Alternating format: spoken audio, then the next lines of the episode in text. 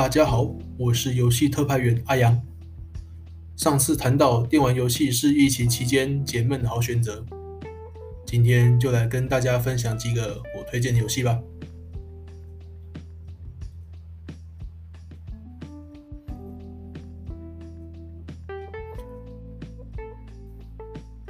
第一个要介绍的是《Cosmic Break Universal 超时空战机》。这个游戏我二零一二年就开始玩了，台服在二零一七年结束营运，终于二零二一年在 Steam 平台上强势回归了。这款游戏主打机甲 PVP 对战，最大支援三十对三十大型会战，每个玩家操作陆基、炮机、空机、辅助机四种类型机体。更有香香的机娘供玩家选择。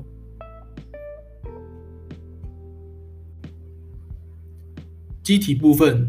改装相当自由，只要符合机体核心的类型和负重，能有上百种的组装方式。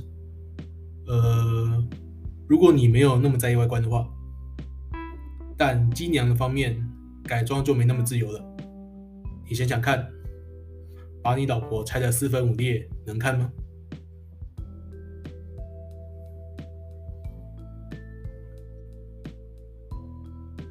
这款游戏着重在玩家对战和交流，没有过多的故事内容和地图种类。但拿旧版和现在 Steam 版本比起来的话，对免费仔是相对友善许多。大家可以。第二个要介绍的游戏是《Risk of Rain 2》，这是一款 Roguelike 射击游戏。玩家在广大的地图里搜寻道具，强化自身能力，打倒 BOSS，进入下一关。玩法非常简单，但跟所有 Roguelike 游戏一样，死后所有物品都会消失，下一场再接再厉。现在疫情不乐观，大家尽可能不出门，是否想看看外面的好山好水呢？这款游戏虽然内容不多，但地图范围非常广大。风景也做得还蛮好看的，要不是周围不断有怪出现，加上游戏难度会随着游戏时速不断提升，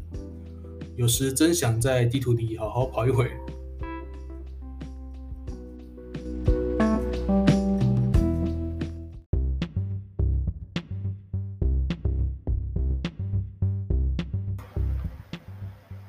第二款我想介绍的是 XCOM。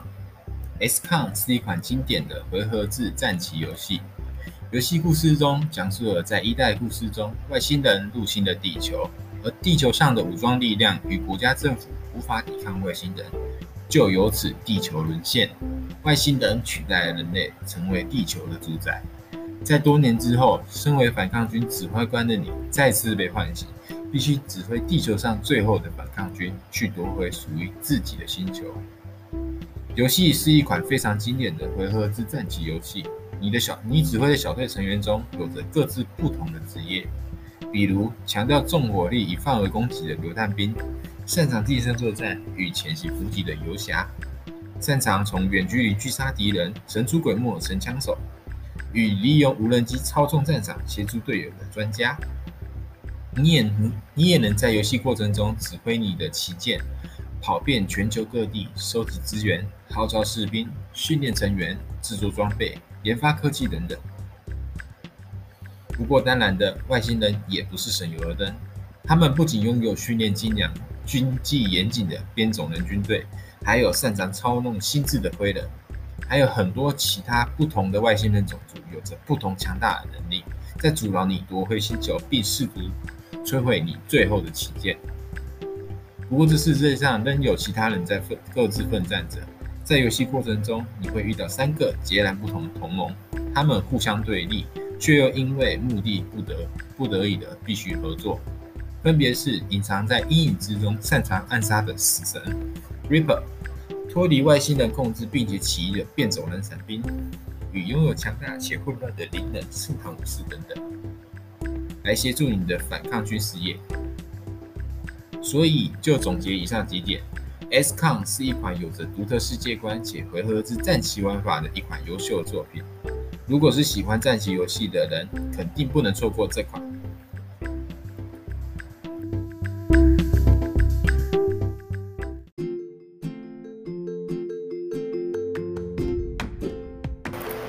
大家好，我是游戏特派员陈浩，我接下来要介绍两款给在因为疫情在家闲着没做做的你，又喜欢打游戏的你。也推荐两款游戏哦。第一款是叫做《星海争霸》的一款即时战略游戏。这一款我会推荐呢，基本上就是因为它对我有太多回忆了。我从国小玩到现在，从一代玩到二代，从它最初的版本玩到现在已经停止更新了，我都还在玩。现在也会打开。现在的话呢，我也时不时的会打开这个游戏，救一下朋友跟他玩上个几个小时，再次重回。一下那种刚出那种刚发售，然后赶快玩的那种感觉，都还现在我都觉得还体验得到。那么《星海争霸》是一款什么样的游戏呢？《星海争霸》是一款即时战略游戏，有着即时战略游戏中一些必备的要素，资源采集啊、基地建造啊、科技分发展等等，并且在游戏后期建立起一支强大军队与运用多变的战术击败对手。而《星海争霸》这款游戏在即时战略游戏界中是一场是一款非常知名且成功的一个例子，不仅仅是在世界观架构、剧情故事、游戏机制或者是美术表现等等都是非常优秀的。游戏机制上呢，游戏采用了非对称的设计方式，让这游戏设计的那种三大种族——人族、虫族与神族，在游戏中都能玩出不同的风格与战术。像是人族的话，它就有分生化，就是纯粹的人生化流与机械流。生化流通常在早期的时候就能建立起来，但需要大量的操作量；而机械流呢，则需要对你的经济要求比较高。可是你能在中后期建立起强大的火力，让对方的军队无法靠近你。那么即时战略游戏呢，都有个共同的通病，就是上手太难与初期的挫折感太重。什么是上手太难呢？因为即时战略的游戏对玩家的操作量与临场反应要求很高。你通常在一开始玩这游戏的时候，你通常不不知道你在干嘛，就会导致，从而导致你在跟对手对战的时候，对手已经建立起一支军队了，而你还在摸索这游戏一开始怎么样玩的方法。这也会导致这游戏的第二个通病，就是挫折感太重，从而导致即时战略很难保留住新玩家。通常保留住的都是真的很喜欢这种游戏和喜欢上它美术设计的这种玩家，这也导致了呢，即时战略游戏中在现代落寞。不过呢，现在争霸也有一个从二入手好手段，就是剧情战役与合作模式。合作模式就是要求你与另外一名玩家共同达成任务目的，并且在这过程中，你可以选择不同的角色。他们分别带着带领着不同的军队与特色，升级这些角色，解锁他们可以解锁跟他们更加强大的技能。如果你不喜欢跟人连线，只喜欢一个人慢慢体验这游戏带给你的感受的话，剧情战役会是个不错的方式哦。剧情战役可以可以让你体验到《星海争霸》中庞大世界观与故事，故事的角色有着各自的来目的与来历，而阵营与阵营之间的对决呢，新仇与旧，很交织了交织出了一个十分出色的剧情。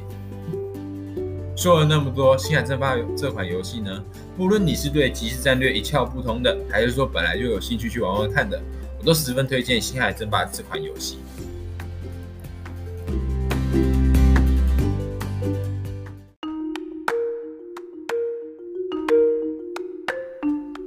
大家好，我是游戏特派员活血。在疫情期间，有非常多事情都不能做，在家打游戏变成了一个非常好的选择。在疫情开始之前，如果你是一个假日会跟朋友去桌游店一起打桌游，或者是你喜欢玩卡牌游戏的人，那你今天来对节目了。我今天要介绍的游戏是《Slender Spire》杀戮尖塔。《Slender Spire》杀戮尖塔，我们都叫它爬塔。爬塔是一个融合 Roguelike 与卡牌的游戏，由美国工作室 Megacrate 开发。一开始呢，玩家有四位角色可以选，每个角色的特性与卡牌都会不相同。游戏的目标呢，是由底至上探索高塔。游戏有三个大楼层，每个楼层中可能会遇到各种不一样的事件，有可能遇到战斗与商人交易，在营火休息或升级和随机事件等等。而在每个楼层的最后都有 BOSS，如果打完就可以晋级下一轮。而这游戏我觉得最好玩的地方，就是它含有 look like 的元素。我们在每次玩完一轮游戏，进行下一轮游戏时，下一轮游戏的路线、怪物、卡牌都会全部不相同，就等于说我们每一轮游戏都有完全不同的体验。而在你每场战斗结束或遇到商人时，都可以获得卡牌，而每次选择的卡牌都会影响你之后的战斗。我们玩家可以很开心的说：“哎哎哎，我昨天用什么什么什么理由爬塔成功了。”而在每一场成功爬塔时，有进阶模式，难度就会一直一直往上增加，总共有二十层，所以爬塔就是一个无限的坑，会一直爬，让人十分上瘾。